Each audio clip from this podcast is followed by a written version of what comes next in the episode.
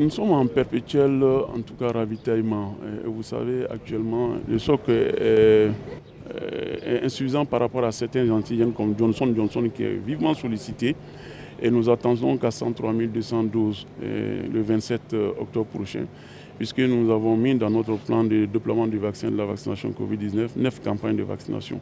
Et nous venons de terminer la troisième campagne. Il y a une quatrième campagne qui, sera lancée bientôt et qui coïncide bien entendu avec le mois de la santé et de la protection sociale.